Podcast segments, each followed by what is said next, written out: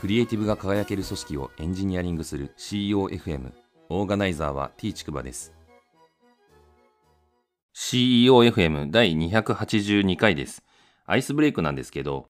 先日の書道教室でですね年賀状を筆で書いてみる訓練しましょうよって先生に言われてですね、やってみたんですね。で、年賀状出しますかって聞かれちゃったんで、まあ私ちょっと言いづらかったんですけど、年賀状は出さない主義なんですよねって話をしました。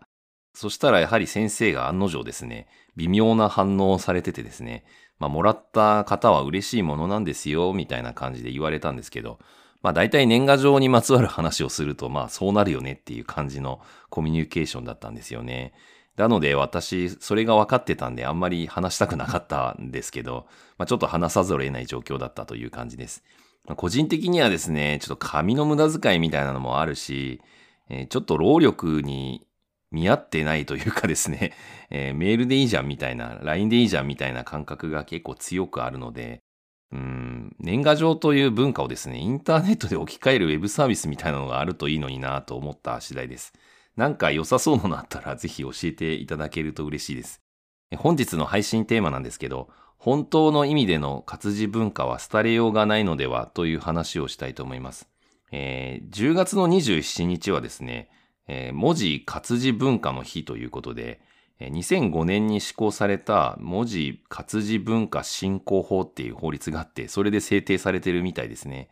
で、11月の3日の文化の日を挟んだ2週間がですね、読書週間というふうに、定義されてるみたいなので、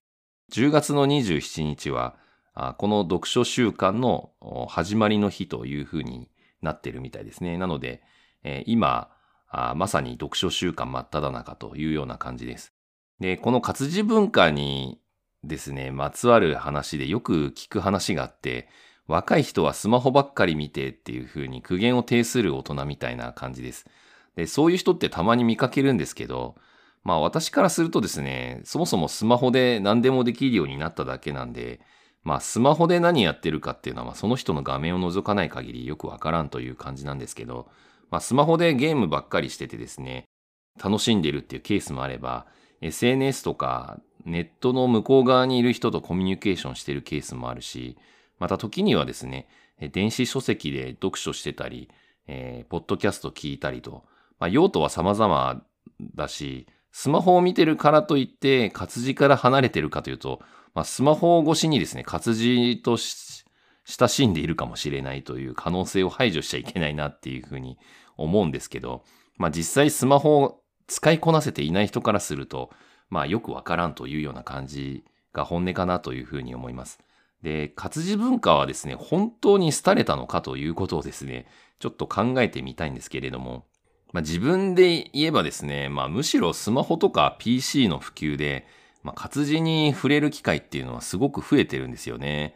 特にあのスマホがあるとですね、数分とかすごい短い隙間時間が活用できるんで、結構ですね、ジムで新聞読んだりとか、ポッドキャスト聞いたりみたいなことをやったりしてます。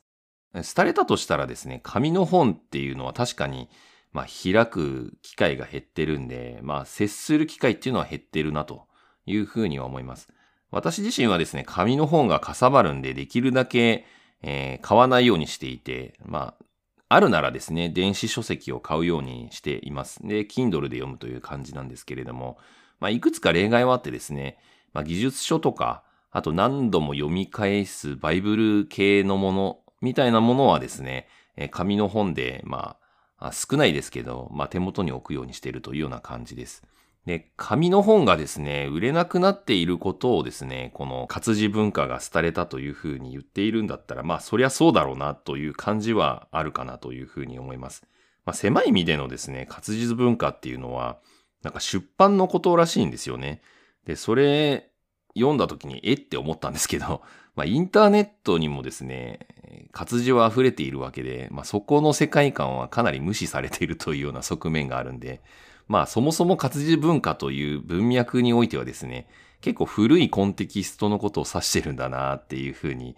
えー、思うんですけど、まあちょっとですね、インターネットがこれだけ普及してて、えー、いろんなメディアが溢れてる状態の中で、えー、活字文化の中で出版だけを指すっていうのはちょっと世界をちゃんと正しく捉えてないなっていうふうに感じちゃうんですけれども。まあ、ただメディアのあり方っていうのはですね、確かに急速に多様化しているので分かりづらいみたいな側面もあるのかなっていうふうにも思います。活字以外の音声とかですね、例えば、ポッドキャストだったり、オーディオブックだったりですね、あと動画とか、YouTube、TikTok みたいなものに代表されるように、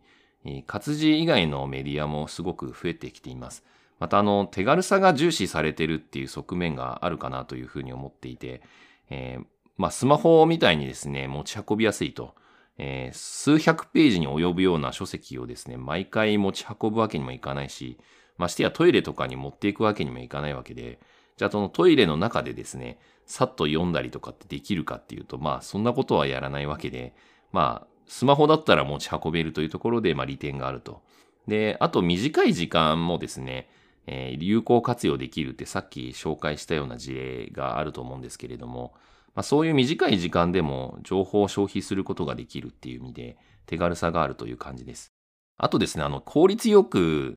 情報を手に入れることができるっていうのもあるんじゃないかなと思います。えー、先ほどから言ってるその隙間時間を有効活用するみたいな側面もそうですし、また、あジムでですね、えー、耳が暇なんで、耳の方で足は動かしながら、暇な耳にも何か情報を与えて聞かせるみたいな感じで、えながらで聞くみたいなことが有効にできるというような感じですね。あと、家事をしながら、ポッドキャストを聞くっていう話もちょいちょい聞くかなというふうに思います。あと再生速度を変えるみたいな感じですね。ポッドキャストとかでも1.5倍速とか2倍速で聞いて、短い時間で効率よく情報を手に入れるみたいなことをやってる方もよくよく聞きます。ただですね、こんなことを考えていってもですね、結局のところ、広い意味での活字が廃れるわけないよねっていうふうに 思っちゃうんですけれども、まあ、その理由をちょっと考えてみるんですけど、まだまだ仕事に関してはですね、活字メインで、まあ、むしろですね、働く時間が自由になったりしてて、えー、非同期コミュニケーションとかが増えてくると、やはりその何かしら小石に残すみたいな観点で、えー、文章を書く能力とか、あとその書かれた文章を読む読解力みたいなものって、まあ、さらに重視されている側面があるんじゃないかなっていうふうに思います。えー、そもそもですね、人が意思疎通を図るには言語が必要だと思うんですよね。で、まあ確かに、この言語を伝えるために文章にする必要がないという側面も、まあ確かにあるといえばあるという感じですね。デジタル化されると、そもそも小石を残すのもですね、文章になってなくてもよくて、例えばビデオにしてそれを見てもらうとかっていう感じでやるとか、ああとはま自動化したりするっていうことで、文章力は必要でなくなる可能性もあるというような感じですね。えー、まあただ、音声とか動画がそのコミュニケーションの意思疎通を図るために必要なものの主流になったとしてもですね、えー、説明したり構成考えたり、そういうことをですね、やるために活字はなくなりはしないんだろうなっていうのは思います。こういうことを考えてるとなんか、プログラミングとノーコードの流れとちょっと似てるような気がしなくもないんですけど、まあ、ノーコードの話はですね、ちょっと長くなるんで、また別の機会に話せたらなっていうふうにも思うんですけど、まあ、そういうプログラミングをしないでウェブサイトを作ったりすることができたとしてもですね、プログラミングそのものはまあ残り続けるというような話とちょっと似てるのかなっていうふうに思った次第です。えー、私自身はですね、まあ紙はそんなに思い入れがないので、まあ今日のアイスブレイクでも紹介した年賀状じゃないんですけど、どちらかというと、えー、環境問題に配慮するために紙は削減した方がいいんじゃないかと思っているたちだったりするので、えー、まあ、インターネット上にあるですね、活字文化みたいなものをですね、えー、大切にしていきたいなっていうふうに思った次第です。第282回の配信は以上です。ご意見ご感想などあれば、ツイッターアカウント t ちくばまで、ハッシュタグは CEOFM です。